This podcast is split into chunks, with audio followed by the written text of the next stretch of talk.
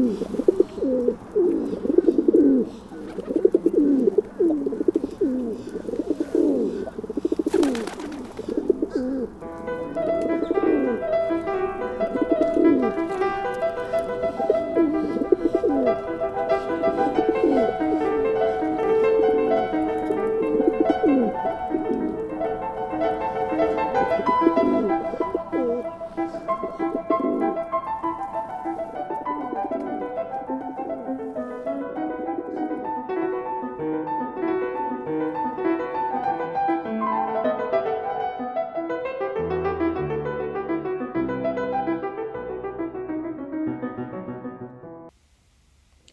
Кать, привет. Привет, Ваня. И всем привет на нашем подкасте «Курица помада». Да, супер подкаст про... Про кого? Про птиц и про квир-феминизм. Да, второй выпуск у нас. Да, уже январь закончился, какой ужас. Но мне кажется, что нам надо представиться. А, да, точно. Э, Ваня Кильбер, театральный художник и э, квир-активист. И хобби-орнитолог. А меня зовут Катя Огурцова, я ученая, тоже активистка, а в свободное от работы время люблю Люблю посмотреть на птиц и побегать вдоль Рейна по бескрайним полям с капустой и овцами. Забыли мы еще сказать, где же мы активничаем. Активничаем в нашей организации «Любимая квартира. Русскоязычная ЛГБТ в Германии». Да, сама квартира в большинстве своем живет в Берлине, а вот мы живем не в Берлине. Я из Дюссельдорфа а Ваня из Гамбурга. И сейчас у нас солнце и снег, и день чудесный. А вот у нас, у нас не солнце, а серые тучи, и кажется, идет дождь.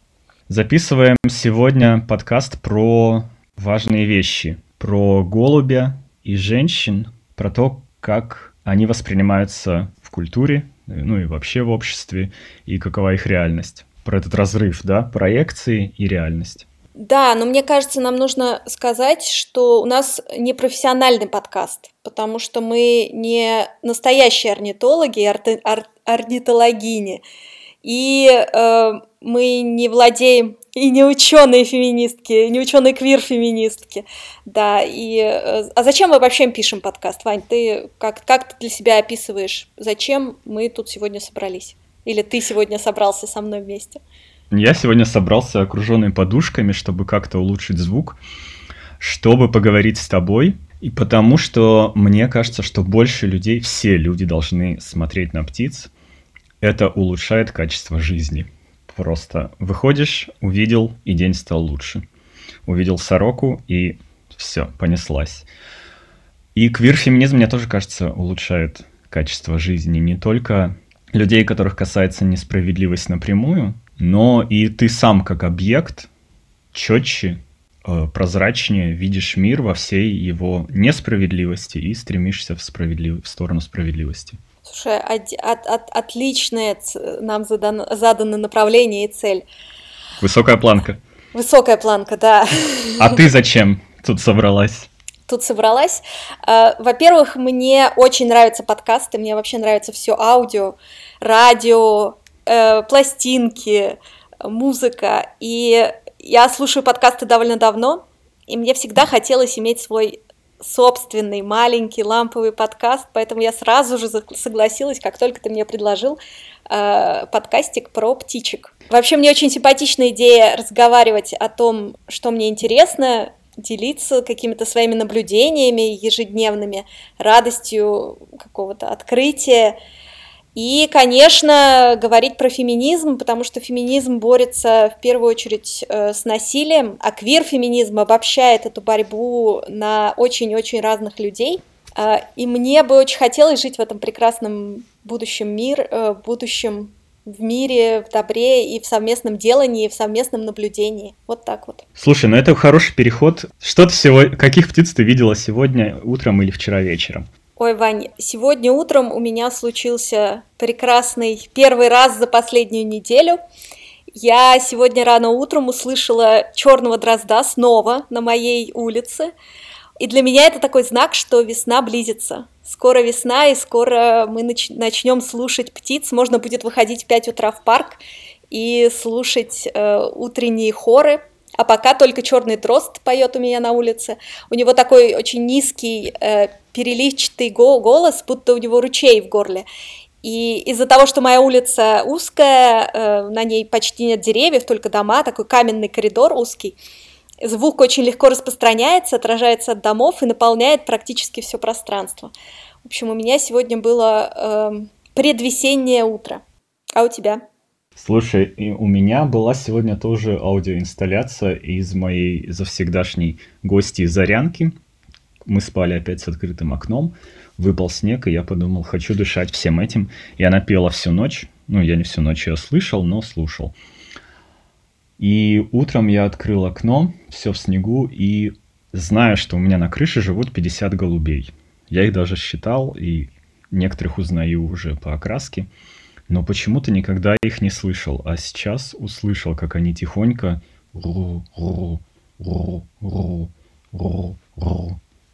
как будто стоило прислушаться в тот день, когда мы пишем подкаст про голубей, чтобы их услышать. Хотя я с этим звуком вырос. Вот он для меня такой, знаешь, возвращаешься из школы к бабушке пообедать, подогрел там что-то на сковородке, сидишь, смотришь в окно, а откуда-то сверху, мы жили, бабушка на четвертом этаже, с пятого этажа, вот под крышей, вот это вот вечное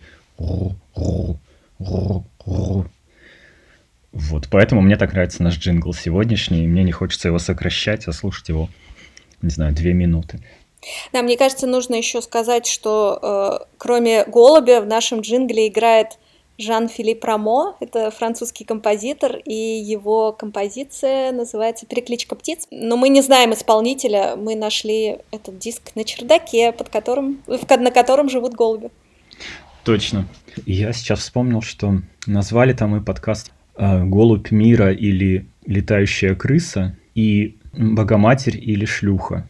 Мы так разбили отношение к птицам и к женщинам на два, на два взаимоисключающих требования общественных. Да, очень радикальных требований на двух разных полюсах фактически. Ну, раз мы заговорили, заговорили про голубя мира, э, тут я хотела бы рассказать, откуда вообще этот голубь мира взялся.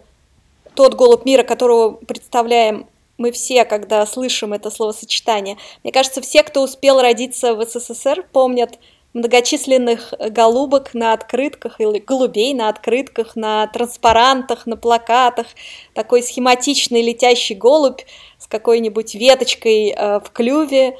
Это был такой символ э, коммунистической партии, а нарисовал его, как ни странно, Пабло Пикассо 1949 году. И э, сначала он нарисовал обычного голубя, а потом из рисунка получился такой схематичный карандашный набросок, который стал эмблемой Всемирного конгресса сторонников мира, а потом уже символом движения за мир идеалов коммунистической партии.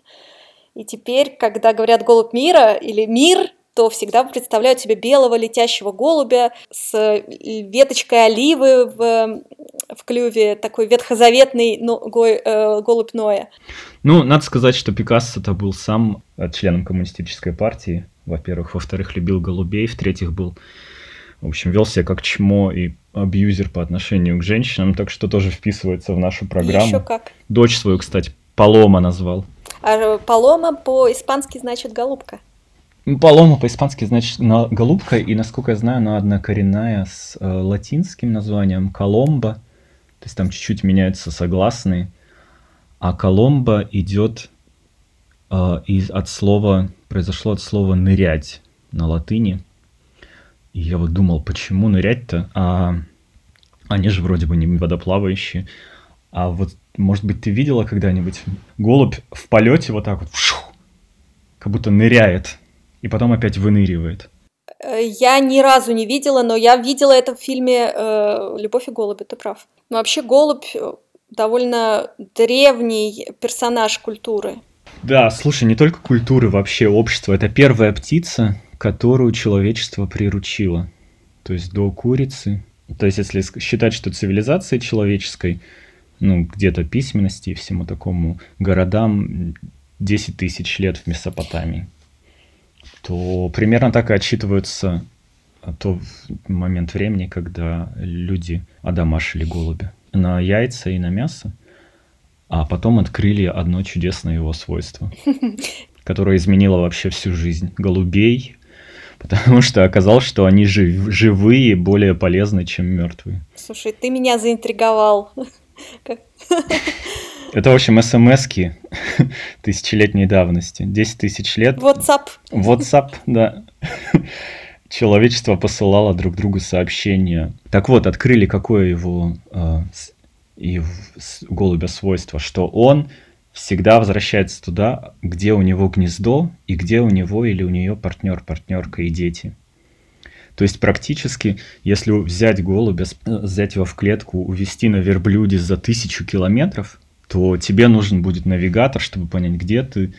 В день ты пройдешь на верблюде, может быть, 40 километров, а он в час может пролететь 40-60 километров в час, то есть за день практически тысячу может пролететь километров. Ориентироваться по местности непонятно как, то есть до сих пор ученые четко толком не знают, как он узнает, куда ему летать. У него магнитный воспринимает магнитные линии или запах, или ну, что такое? Маркеры какие-то? Я тебе расскажу, как он учится, э, как он ориентируется. Есть такая теория, что голуби ориентируются по магнитным полям или ориентируются по Солнцу, но э, британские коллеги из Оксфорда провели эксперимент. Они взяли голубей, прикрепили к ним специальные датчики, GPS, наверное, и посмотрели э, маршруты движения голубей, и выяснилось, что голуби летали по земным ориентирам по автомобильным дорогам, по железнодорожным путям, по... Э, а там, где они не знали местности, они ориентировались на солнце. У голубей очень хорошее зрение, они видят э, не только цвета радуги, но и ультрафиолетовые лучи. То есть они фактически запоминают дорогу, э, как добраться до дома, и возвращаются по ней. Но это было бы понятно, если бы тебя, если бы ты летел куда-то вот за тысячу километров голубем, да, но если тебя в клетке увозят на верблюде за тысячу километров, ты же не знаешь, где какие дороги. Я тоже читал эти исследования про автобаны, что голубь их видит всю эту сеть дорог, но э, есть еще десятки других исследований, которые некоторые даже говорят по запаху ориентируются. Ну, каких-то четкого определения нету. Ну, в общем, это стало голубю и спасением, и, соответственно, несчастьем. Это его особенность возвращаться и лететь быстро, потому что их разводили тысячелетиями, выводили так, чтобы они больше размножались. И сегодняшний голубь сизый, городской, да, про которого э, Мамонов поет «Я гадость, я грязь, я болен, моя шея тонка, и свернуть эту шею не дрогнет рука. Вот эта вот крыса с крыльями, да, которую все ненавидят в Германии, по крайней мере. В России, мне кажется, чуть-чуть другое отношение, хотя я не уверен.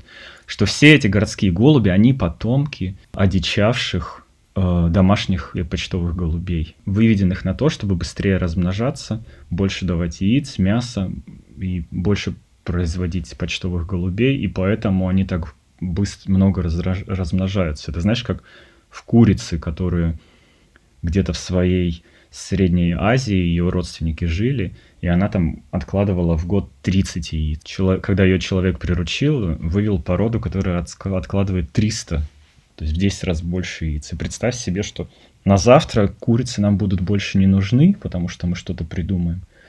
Они одичают и будут жить везде, сидеть на деревьях там.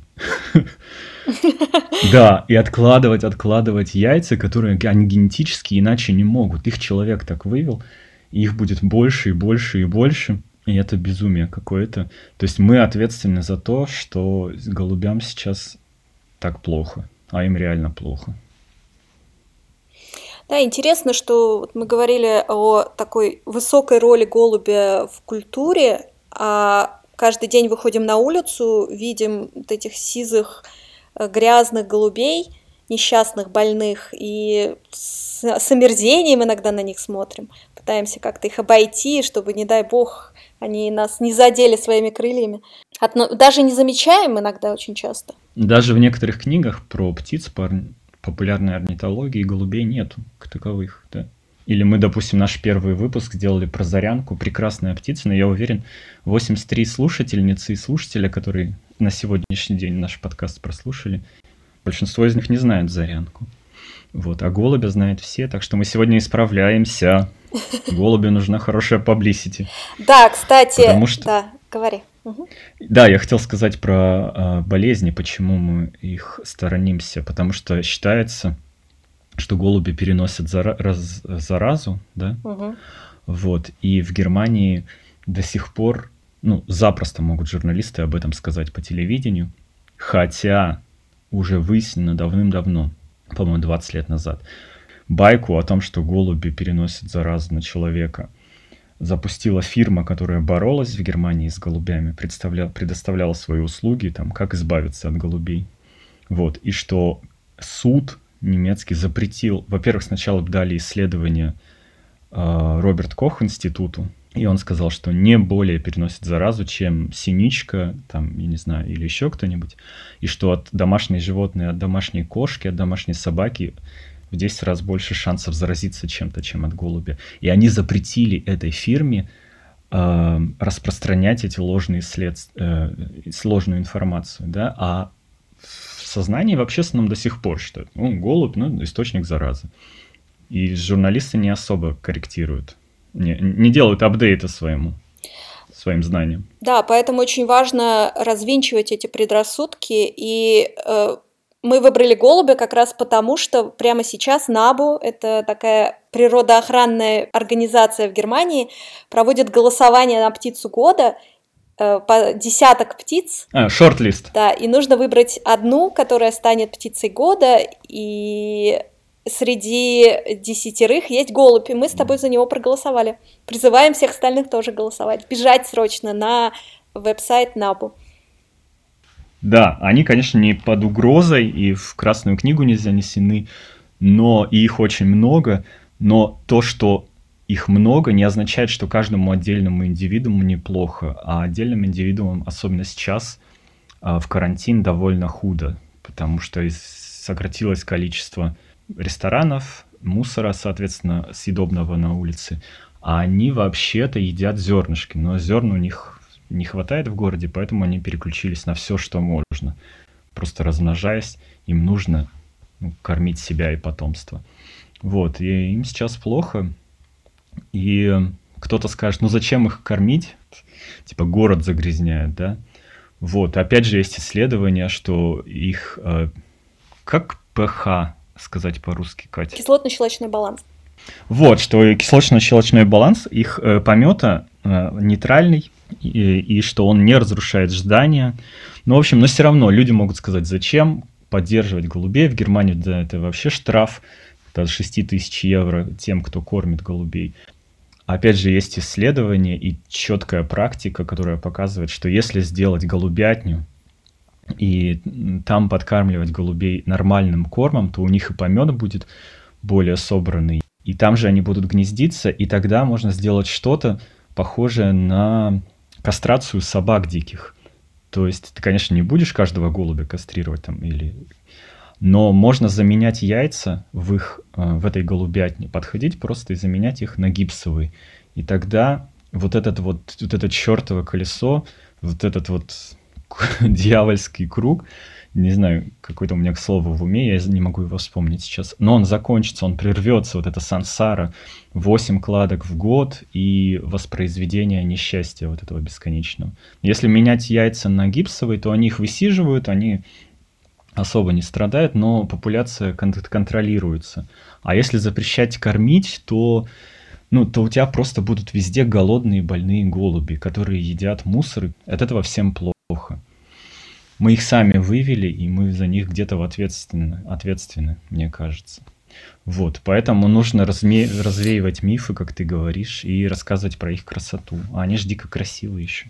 Да, они очень красивые, особенно когда самец ухаживает за самкой, он так распушает свою шею, надувает грудь и такими кругами Э, ходит вокруг самки, воркует и оборачивается вокруг себя. Очень красиво. Да, у меня как раз сейчас на, на, соседней крыше сидят двое, и они не только а, шею распускает один и воркует еще. Знаешь, вот так вот головой немножко вверх-вниз бьет.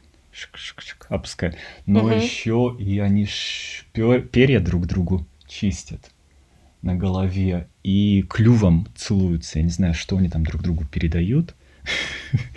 Но, но, кстати, они кормят э, потомство свое тем, чего нам казалось не бывает, именно птичьим молоком. А это специальные такое переваренные остатки пищи из желудка для птенца. Кашка такая бель, беленькая, да, они открывают рот, и птенцы, и едят эту, это птичье молоко. Такое жирное, полезное. Может, поэтому и целуются? Поэтому и целуются, что это такой вот рефлекс э, птенца, которого кормят через, через клювик. Мгм. А может, просто им нравится целоваться. Скорее всего. Да. Да, и вот этот, я так понимаю, вот этот сизый голубь, который в немецком Фельзентаубе, э, от которого все они произошли, который любит гнездиться и жить вообще высоко в скалах, вот, что он именно сизый, серый, вот с этими полосками на крыльях и этим голубо-зеленым изумрудным переливом на груди, на шее.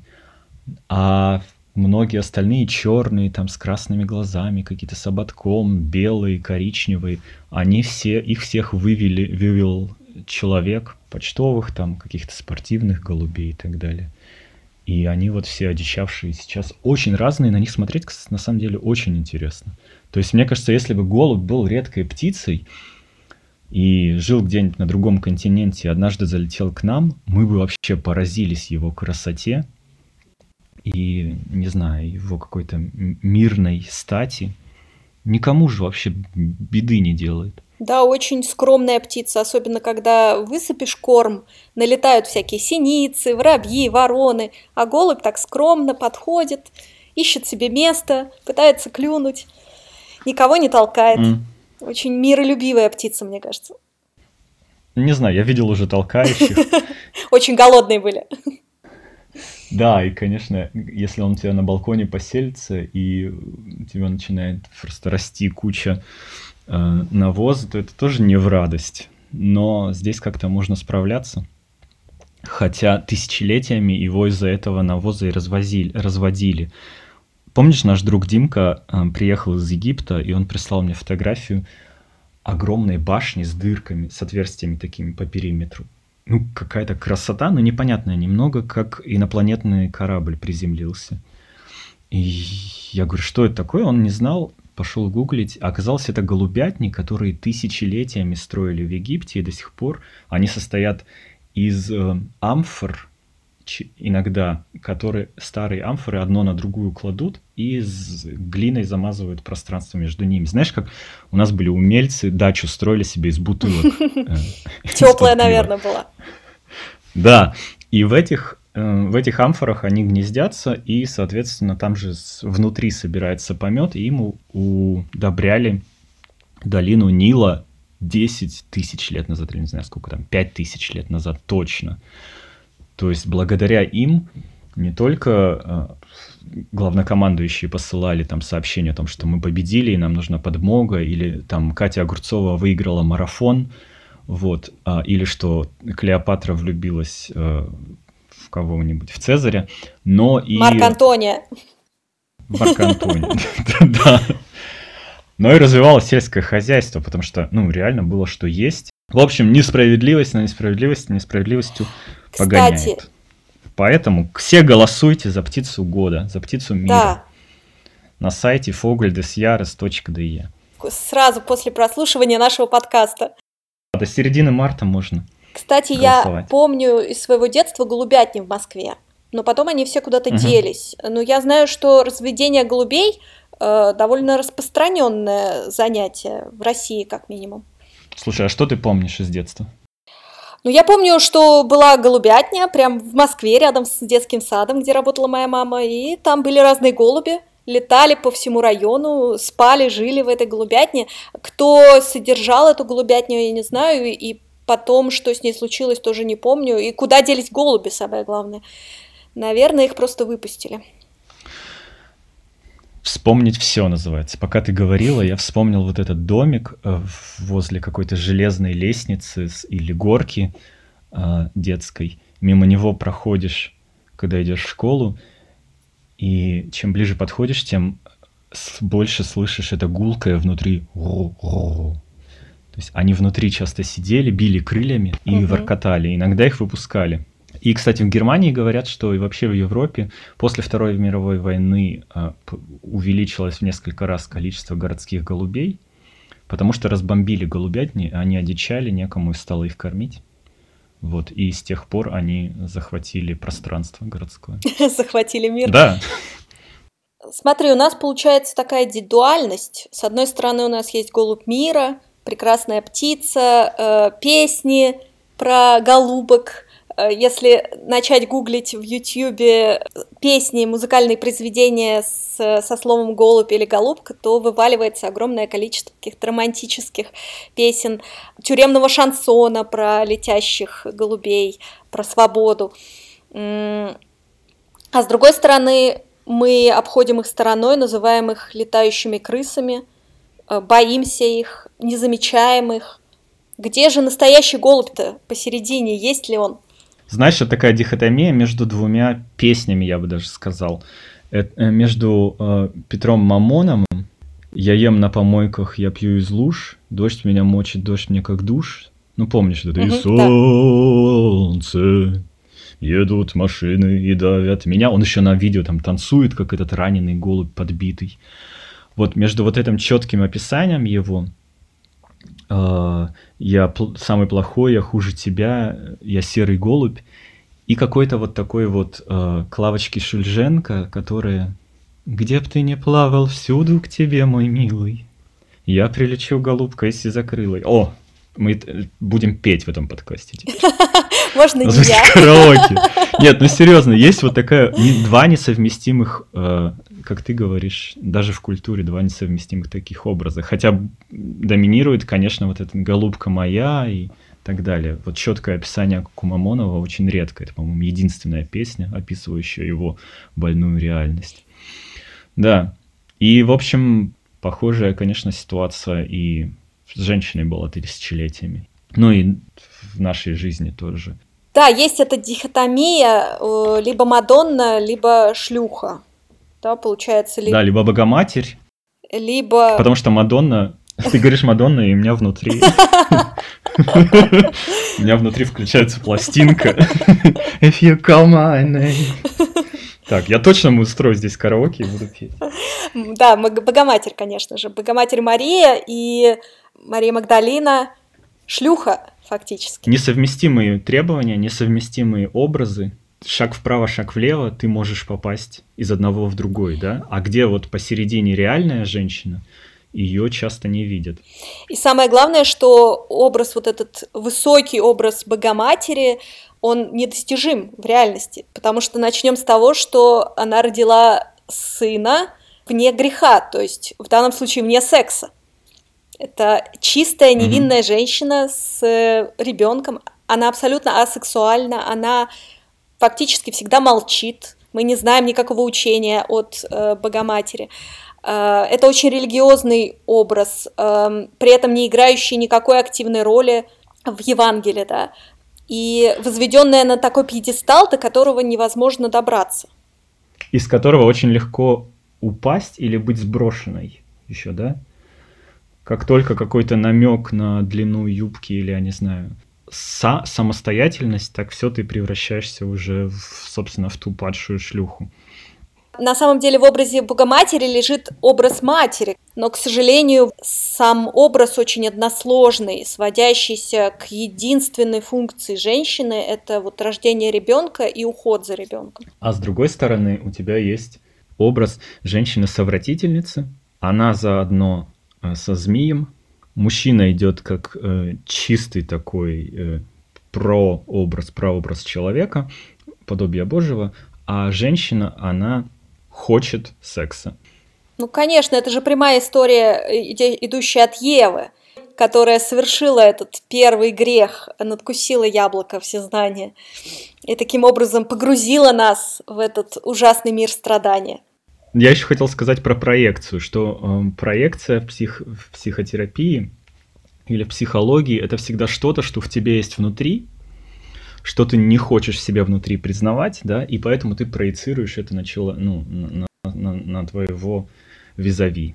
То есть вот эта проекция о женщине ненасытной э, в сексе, это, конечно, мужская проекция, да, такой male gaze. Но это было давно и неправда, а сейчас-то что, как это все нас касается или как это э, влияло на судьбу реальных женщин? На судьбу реальных женщин это очень влияло, э, потому что реальные женщины не допускались, мне кажется, к большей части социальных активностей, которые были приняты в той или иной культуре. Например, в Греции мы все помним, что Греция это у нас э, колыбель демократии, при этом из самой демократии были исключены э, женщины, рабы, э, гастарбайтеры, фактически демократию делали только мужчины, граждане, у которых э, были деньги. Угу. Хорошо зарабатывающие мужчины. Но в данном случае не обязательно гетеросексуальные, не обязательно белые. То есть гомо-диктатура. Диктатура богатых геев, называющаяся демократией. А, а дальше? Потом, например, в искусстве, в искусстве э, мы можем так вот назвать имена и фамилии великих художниц, например, Возрождения? Нет, не можем, потому что их было очень мало, по пальцам пересчитать, а все только потому, что в искусство дороги для женщин не было. А в Академию художеств, например, в Париже, можно было бы по женщине попасть только сняв одежду фактически. То есть женщина не могла учиться, учиться в Академии художеств, но она могла позировать мужчинам, в том числе в обнаженном виде. Да, до какого-то там 20 века, да, практически. Первые женщины появляются в Академиях художеств. И потом спрашивают, а почему это нету женщин да. среди великих художниц? Или почему это нету женщин среди великих ученых? А когда первая женщина попадает э, в Оксфорд вообще? А, мне кажется, вообще в 20 веке, спустя тысячу лет после того, как Оксфорд был основан. Да, и что значит попадает, как будто бы это ее собственное как было нежелание, да, когда допускают, и это тоже неверный глагол, когда добиваются женщины того, а им пришлось всего добиваться, участия во всех э, социальных каких-то структурах, именно добиваться. И в этом смысле это, конечно, история огромного успеха и какая-то самая быстро развивающаяся э, революция, революционное, эмансипационное движение. Вообще, мне кажется, в истории человечества. 20-19 век. Вот. Как вдруг из этого десятитысячелетнего рабства, условно, кухо, кухонного и религиозного и так далее, социального, как женщины завоевывают себе субъектность. Да, конечно, эта борьба, она еще не до конца увенчалась успехом, но тем не менее мы, мы, женщины, добились очень многого хотя бы за последние 150 лет. Начиная с, наверное, суфражисток Великобритании, э, которые встретили огромное сопротивление со стороны мужчин, э, насмешки, насилие, циничные высказывания, карикатуры. Тюрьму. В принципе, тоже тюрьму, да. Избиение. Э, то же самое тоже, да повторилось и в 60-е годы, когда женщины выходили э, на протесты э, за контрацепцию, за право распоряжаться своей жизнью, за контроль над своей жизнью, за контроль над беременностью. Тоже встречали э, сопротивление, как и сегодня женщины встречают сопротивление, когда говорят слово феминизм. Ты практически описала первую э, волну феминизма, э, которая боролась за право выбора, вторую волну феминизма, послевоенную за право контроля телом, за аборт, за противозачаточные средства. И третью волну феминизма сейчас обозначила она о чем? Третья волна феминизма, она, во-первых, о включении разных людей в эту борьбу за свои права, за самость, за, за свой собственный голос и за право контролировать свою жизнь. Поэтому Поэтому мы сегодня говорим скорее не о феминизме, а о квир-феминизме. То есть феминизм, который включает в себя все возможные гендерные э, варианты и всех людей, как социальные, э, цвет кожи, культура, mm-hmm. религия, э, гендерная идентичность. Угу. Ну, как что Всё... это тоже не освобождение белых женщин, да, а попытка включения и бедных, и темнокожих женщин, и э, женщин, не родившимися э, биологической женщин и так далее. Включение лесбиянок в эту повестку. И, конечно же, да. это еще борьба за э, против стеклянного потолка в третью волну феминизма, да, и против домашнего насилия, э, и вообще против э, абьюзинга в разных его формах, что все эти последние скандалы с Вайнштейном и другими уважаемыми там всего добившимися мужчинами, которые вдруг, оказывается, насиловали, не знаю, дочерей своих, своих э, коллег и использовали там, сексуальное давление, чтобы допустить их куда-то. Вот.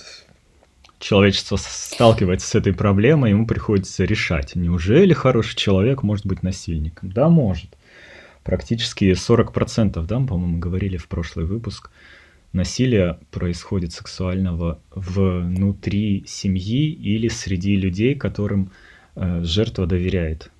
То есть это не какой-то там дядя издалека, да? Ну, злой чувак.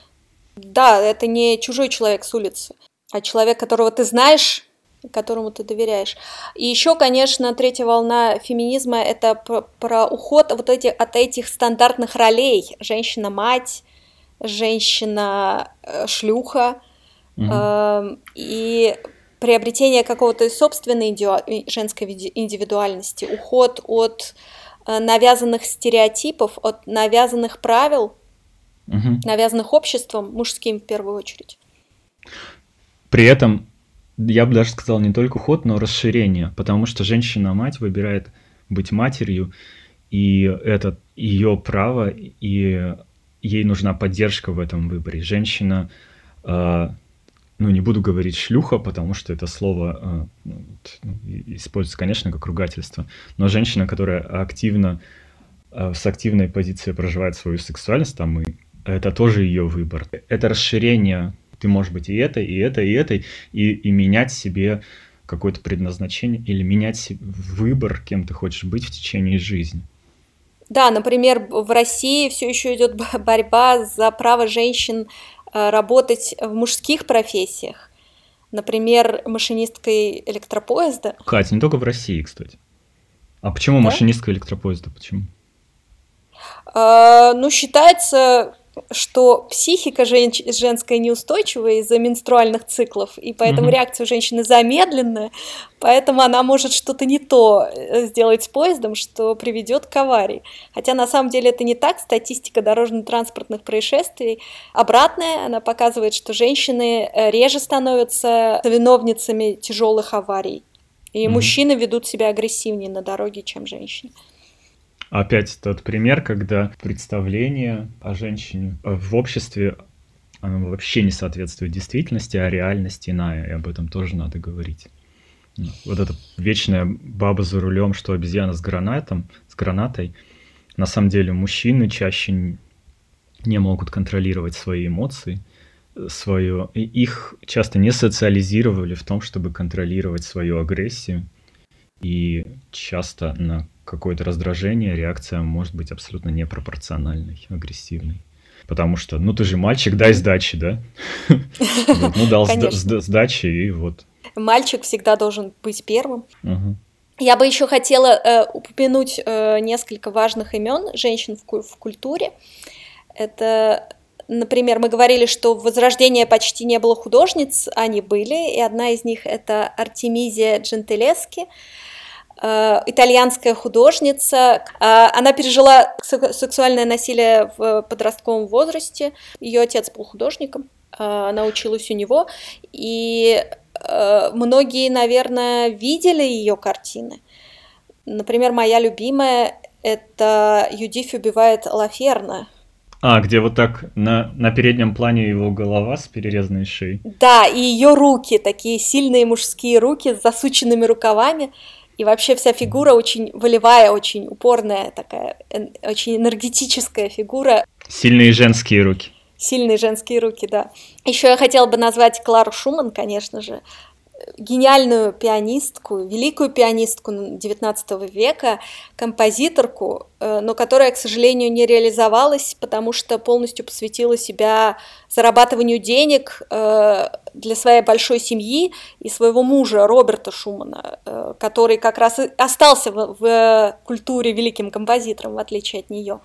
Она успела родить ему 8 детей, разъезжала по с концертами по всей Европе, в том числе была очень популярна в России, но, к сожалению, сегодня мало кто помнит Клару Шуман как самостоятельную женщину-композиторку. А потому что ее, ну, насколько я читал, э, ее произведение, которое она сочиняла, публиковал под своим именем ее муж Роберт Шуман, оправдывая это тем, что как ну, женскую композицию ее не будут играть, покупать и так далее. Ну, конечно, она же женская. Что хорошего может сделать женщина? Еще одно утверждение, против которого женщины борются вот уже много-много сотен лет. Ну и плюс это скорее э, такое, вот с Кларой Шуман это тоже же исключение из правил, потому что, да, девушки обучались игре на пианино, на фортепиано, но чаще всего э, до уровня усладить слух или домашние концерты, да, и вот эти вот все институты благородных девиц, как, какой должна быть идеальная жена, а идти дальше уже не требовалось, потому что требовалось что? Быть хорошей женой, а не быть самостоятельной композиторкой, пианисткой, которая ездит по городам и, собственно, сама зарабатывает и, получается, игнорирует собственную семью, да, и детей. Ну, то есть ей нельзя э, соединить в себе профессию и будущность матерью. Как, допустим, я не знаю, ты в курсе, что в Швейцарии до, вот, вот, до какого года, ты думаешь, был запрет учительницам в школе замуж выходить? Понятия не имею. Может быть, до послевоенного времени, до 45-го года, 1900? До 70-го года, 1970-х годов запрещалось женщине выходить замуж, если она работает учительницей в школе. И закон еще с 19 века. Это оправдывалось тем, что она, когда заботится о чужих детях, у нее не будет времени и энергии, и любви заботиться о собственных детях. Вот. Она поэтому полностью должна себя пожертвовать своей семьей и э, своей либо карьерой. Ну и, конечно, это использовалось, этот закон не всегда использовался, но когда, когда нам на рынке появлялось больше безработных телей мужчин, тогда можно было уволить женщин, которые, которых терпели, они вышли замуж, но их потерпели, а теперь мы вас уволим и увольняли без пенсии, Кать. С ума сойти. Да, давайте будем решать за нас, э, что, как мы будем строить свою жизнь и что мы будем делать э, со своей семьей и со своей работой. Э, да, Вань, ты абсолютно прав, что все эти примеры женщин в искусстве, женщин в науке, женщин в борьбе, это исключение из правил. И хотелось бы, чтобы это стало правилом, чтобы женщины наравне с мужчинами рисовали, занимались музыкой, играли на фортепиано, ездили на концерты были директорами больших э, корпораций и режиссерками суперпопулярных фильмов. Но мне кажется, лучше всего об вот этом неравенстве, историческом неравенстве можно увидеть из ролика, который называется «Сквозь асфальт». Расскажи, пожалуйста, пару слов, что это за ролик и кто его снял. О, наш любимый с тобой ролик на 10 минут, по-моему. Я всех фамилий тех людей, которые принимали участие в его создании, не помню. Я знаю, что там была Леда, Леда Гарина, и это текст переводной «Почему цветы не растут сквозь асфальт». Его легко найти в YouTube, и озвучен он дочкой Ледой Гариной. И это идеальная мультипликация, рассказ. Э, всем очень советую.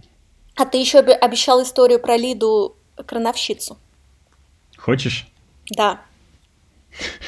Лида крановщица. Ну вот, я тебе сказал, что у меня из окна видно крышу с голубями. У меня из окна, соответственно, видно эти на другом берегу э, Эльбы краны. Краны, как правильно? Э, краны? Я, как Навальный сейчас завис. Э, краны, краны, краны, по-моему. Вот. И когда я приехал в Гамбург, увидел понад Эльбой то, что называется уличной галереей э, феминистического граффити. Когда приедешь, обязательно приезжай. И я тебе покажу, сделаю экскурсию, проведу по этой галерее под открытым небом. Там торцы домов расписаны сверху донизу тематическими граффити. И эти женщ... граффити рисовали женщины, одна из Южной Америки, другая из Гамбурга, третья еще откуда-то, не помню. И они посвящены женщинам, работающим в порту. И я встречался с создательницами этого проекта. Они говорят, мы просто ходили из э, фирмы в фирму, стучались и говорили, здравствуйте, у вас женщины работают? И обычно вопрос был, ответ был, «Э, нет, вроде бы нету. И когда мы начинали переспрашивать, спрашивали, а кто у вас убирает помещение? А, ну да, ночью приходит там какая-то э, фрау Губерникова или еще кто-то. То есть они их даже не видят. Это невидимые профессии, которые, которым недостаточно внимания уделяется. И у них есть стена про проституцию, есть стена про женщин, занятых в уборке. Там прописаны еще слова, которые с этим связаны. Э, насилие, там невидимость, э, безопасность. И есть стена про крановщиц которые работали. Среди них, вот мне рассказали создательницы истории, есть Лидия из Казахстана, которая была там в Советском Союзе и в Казахстане крановщицей. Это можно было, потому что Советский Союз иногда был впереди планеты всей, да, что касается феминизма, а иногда, ну, вообще на задворках. Но она работала крановщицей, переехала в Гамбург, увидела порт, и просто сердце ее загорелось «я хочу» точно так же. Я хочу здесь работать. Это идеальное для меня место работы. И оказалось, что в то время в ФРГ, в Западной Германии, да, стране победившего капитализма, казалось бы, есть запрет, существует запрет для женщин на работу крановщицей. С ума Можешь себе такое представить? Нет. Да. Женщина-крановщица – это же святое. Да, она воспета в песнях. И, и в фильмах. Э, и в фильмах, и да, Ох, ох. И она, в общем, подала в суд. Не знаю, одна или с кем-то. Вот, и выиграла этот суд. И стала первой женщиной-крановщицей в ФРГ. Нормально? И вот Здорово. теперь я выглядываю из окна, и где-то там... Лида работает. Да. Мне кажется, половину этой истории я рассказал не точно, но смысл таков. Слушай, прекрасная история. А я тут еще вспомнила кое-что, что, мне кажется, нужно хотя бы проговорить э, в нашем подкасте, потому что э, существуют стереотипы и ожидания не только в отношении женщин, но и в отношении мужчин. Конечно. Да, и есть такое слово голубок. Так называют угу. мужчин, э, гомосексуальных мужчин. Голубой. Ассоциируя их с голубем. А, кстати, you never know. Мы Ты не знаем. Думаешь, от, от слова голубой? Не знаю, я не уверен. Я не смог найти э, происхождение слова голубой как гей. Извини, перебил. Да, э, но тоже голубь, тоже приписывание мужчине, в данном случае гомосексуальному мужчине, определенных черт, и почему-то черт, взятых от голубя или от я голубого цвета. Я, я не против. Мне кажется, я буду впредь выступать за возрождение слова «голубой» и «голубок». Так в самоназвании геев. Да, все, у меня новая повестка. Голубок и голубка. Ну Прекрасно. что, ты готова послушать э, песню, которая, с одной стороны, она очень многослойна. Она, с одной стороны, воспевает голубиную верность, потому что они моногамны практически все голуби выбирают партнера, партнерку на всю жизнь, и оба участвуют э, в кормлении потомства. Вот, учитесь, люди. Мы тут хоть и не занимаемся биологизмами, но здесь есть чему поучиться. Вот, и песня вроде бы это воспевает, и вот эта вот способность вернуться через тысячу километров к своему партнеру, к своему гнезду, которую, в принципе, вся почтовая индустрия голубиная, она эксплуатировала голубя увозили от его родного гнезда за тысячу километров из, э, из я не знаю, Стамбула куда-нибудь в Египет, и там содержали месяцами, он как только его выпускают, он отправляется сразу домой, потому что у него, ну, ему нужно туда, к гнезду, кормить детей, встретиться с, э, с его партнершей. Вот. И почтовая индустрия, в принципе, жила на этом разделении, на этом страдании, да, и ты как влюбленный посылаешь пос- письмо э, своей возлюбленной, как ты о ней скучаешь, а этот голубь, которого, который его несет, он тоже скучает. Так, меня заносит, но песня об этом и одновременно тоже об этой женской верности, которую, которую ждут от женщины, да, что если есть капитан дальнего плавания, то я к тебе, я тебя буду ждать всегда, а сколько у нас есть капитанок, женщин-капитанш дальнего плавания. Никакой, ну, редкие мужчины ждут, да, своих жен. Ну, жена должна сидеть дома. Об этом тоже, кстати, в фильме «Сквозь асфальт». асфальт можно. Угу. Да, но я готов. Песня 860 года, 1860 года. В исполнении? Написано на испанском, в испол... исполняет на русском Клавдия Шульженко прекрасным своим голосом. Поехали. Включаем? Угу. Давай.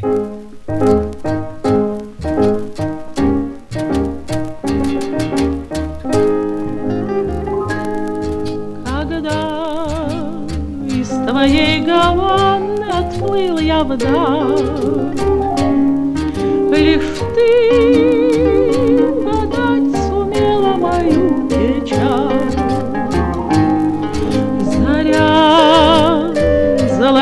золотила ясных небес края, И ты мне в слезах шепнула, любовь моя, Где б ты ни плавал, всюду к тебе, мой милый. Я прилечу голубкой сизокрылой, Парус я твой найду над волной морской. Мои перья нежно погладь рукой, О, голубка моя, будь со мною, молю, В этом синем и пенном просторе, В дальнем родном краю. О, голубка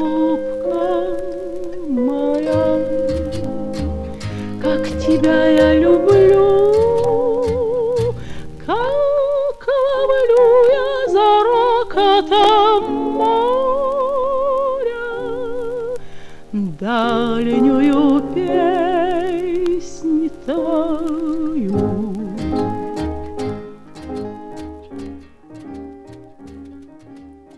А я еще хотела прочитать на прощание одно стихотворение. Я снова помучила корпус русского языка, поэтических текстов, э, и искала там стихотворения, в которых упоминается голубь или голубка. Стихотворений с голубкой было очень много, потому что это такое красивое русское слово, э, обращение к женщине, голубка моя. С голубем тоже было достаточно стихотворений, но практически везде это были просто голуби, которые появлялись где-то на фоне пейзажа. Но одно стихотворение мне понравилось особенно, оно очень короткое, и написал его один из моих любимейших поэтов Ян Сатуновский. Ян Сатуновский. Старый голубь, похожий на вороненка, на чугунной ограде, сидит и видит, как тридцать девятый трамвай, тормознув, проволакивает меня мимо в одном из окон.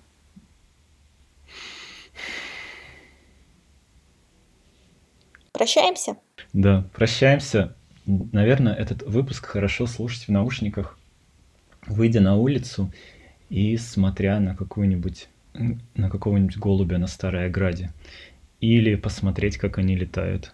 Или в следующий раз, встретив кого-нибудь, рассказать ему что-нибудь про удивительных одомашенных почтовых голубях, чтобы люди знали правду. А еще напоследок мы должны поблагодарить Лину за рисунок. Точно, курица-помада. И та курица или помада, которые нарисованы на нашей эмблемке, были нарисованы Линой. Лина, спасибо тебе большое. Лина Хесина, да. Спасибо тебе большое, Ваня, за этот час. И скоро увидимся. Скоро увидимся. Привет тебе в Дюссельдорф. И до скорых встреч. Подписывайтесь на наш канал. Мы будем очень рады получить ваш фидбэк и критику. Пока. Пока-пока.